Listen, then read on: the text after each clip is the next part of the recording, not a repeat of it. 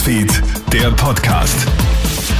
Einen schönen guten Morgen aus der Krone Hit Nachrichtenredaktion. Felix Jäger hier mit deinem News Update.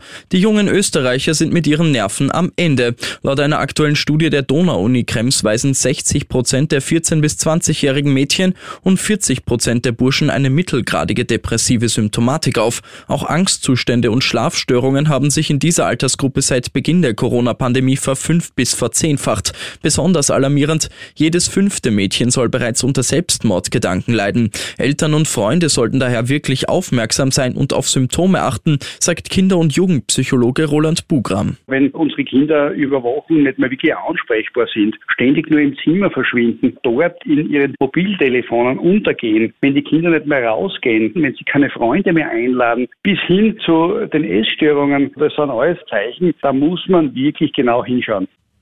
Wilde Prügelattacke auf einen Siebenjährigen in Mattighofen im Innviertel. Der Bub und sein zehnjähriger Kumpel haben sich als Krampusse verkleidet und sind so durch den Ort gelaufen. Ein 73-Jähriger hat dem Kleinen dann die Holzmaske vom Kopf gerissen und damit mindestens zweimal auf den Buben eingeschlagen. Philipp Zimmermann von der Oberösterreich-Krone. Der Mann konnte vorerst flüchten und wurde dann am nächsten Tag von Augenzeugen wiedererkannt. Die Polizei wurde gerufen und der Täter gab als Motiv an, dass er bereits mehrmals mit dem Kind Kindern wegen deren Verhalten Problemen gehabt hätte. Der Bub hat bei der Attacke zum Glück nur leichte Verletzungen erlitten. Obwohl es Wien auf der Corona-Ampel diese Woche gemeinsam mit dem Burgenland raus aus der Höchstrisikostufe geschafft hat, wird man in Wien den vorsichtigen Weg fortsetzen.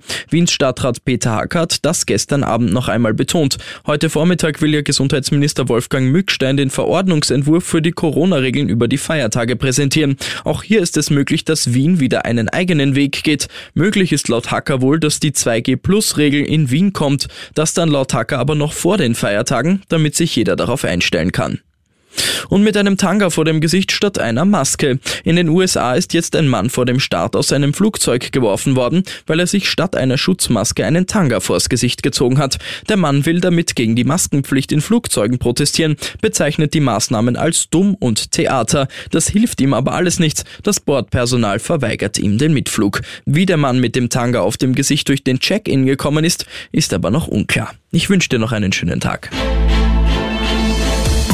Krone Hits, Newsfeed, der Podcast.